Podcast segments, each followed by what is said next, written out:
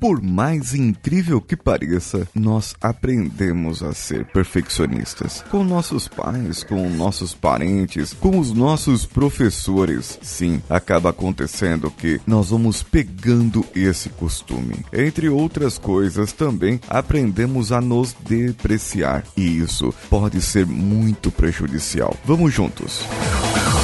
Você está ouvindo o Coachcast Brasil. A sua dose diária de motivação.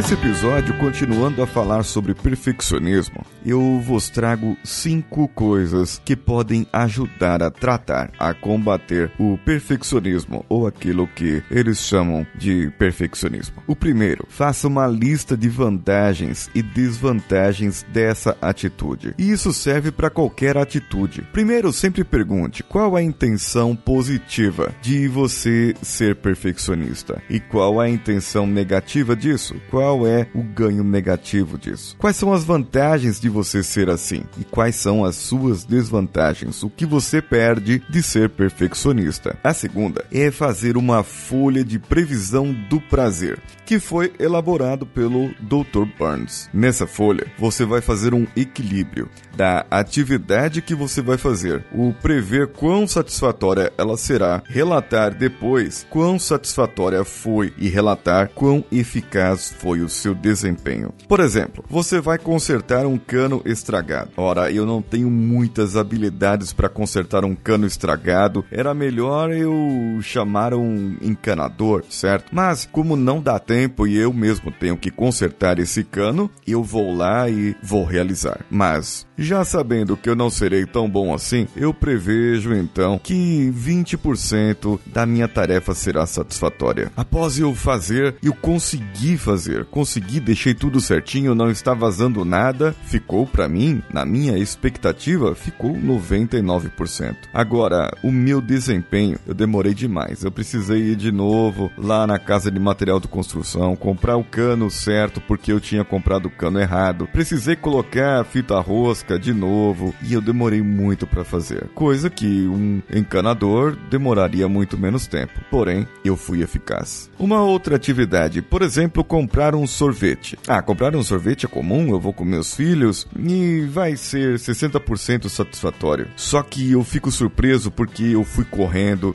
eu fui com as crianças e fui conversando e a atividade foi tão divertida que foi muito satisfatória para mim, mais do que 90%. OK, eu posso não ter sido tão eficaz porque eu fui com as crianças. Então, digamos assim que eu levei mais tempo do que deveria e acabei comprando mais sorvete do que poderia também. Entendem? Fazer essa folha da previsão é muito interessante. Você põe a sua atividade numa coluna, o prever quão satisfatória ela será na outra coluna, na outra relata o quanto foi satisfatória e depois relata quão eficaz foi o desempenho. Terceiro, registre diariamente o seu diálogo interior. Sabe aquela vozinha incômoda? Não a sua avózinha. A voz que fica dentro do seu subconsciente aí, falando isso não vai dar certo. Ah, aquilo ali não vai dar certo. Você vai fazer errado. Viu só? Você sempre faz errado. Isso aqui nunca dá certo para você.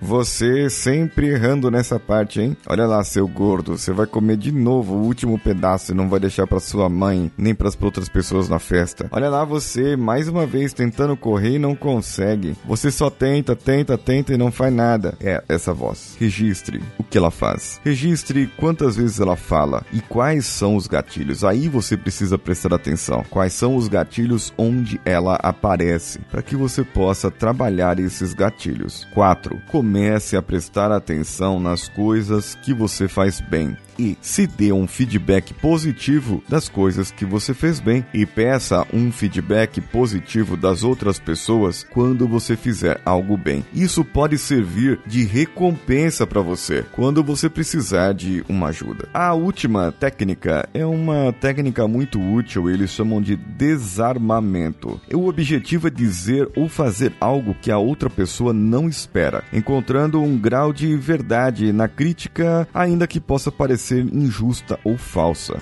É aquela crítica mais forte, provocativa e de repente pode até ser um xingamento, alguma coisa para perturbar a pessoa. Quando ele se sentir perturbado ou defensivo, então você altera o papel de terapeuta ou coach e mostra uma outra resposta eficaz. Você troca o papel com o seu paciente ou cliente, o coach, e então essa pessoa que se julga perfeccionista passa para o seu papel e você para o papel dela. E ela começa a te ofender. Sim, ofender do jeito que você quiser, insulta, porque você já estava insultando. Então você vai alternando esses papéis até que a pessoa se sinta mais calma. Só que isso deve ser feito de uma hora para outra, no meio da sessão, para que você possa fazer, entendeu? E dar certo. Existem outros meios, como trabalhar a empatia, por exemplo onde você vai pegar essa pessoa e vai colocar no lado de outras pessoas, colocá-la em terceira posição ou tudo mais.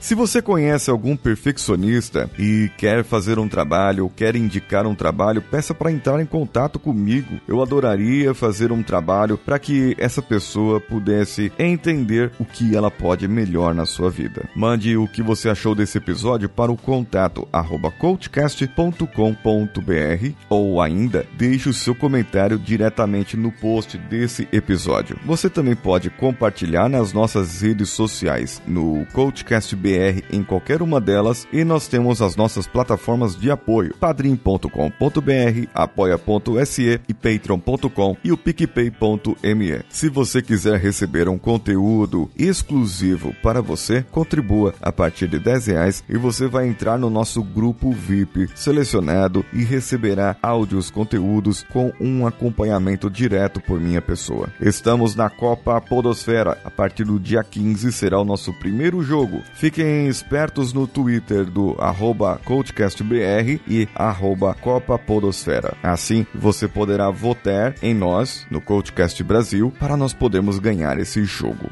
Eu sou Paulinho Siqueira. Um abraço a todos e vamos juntos.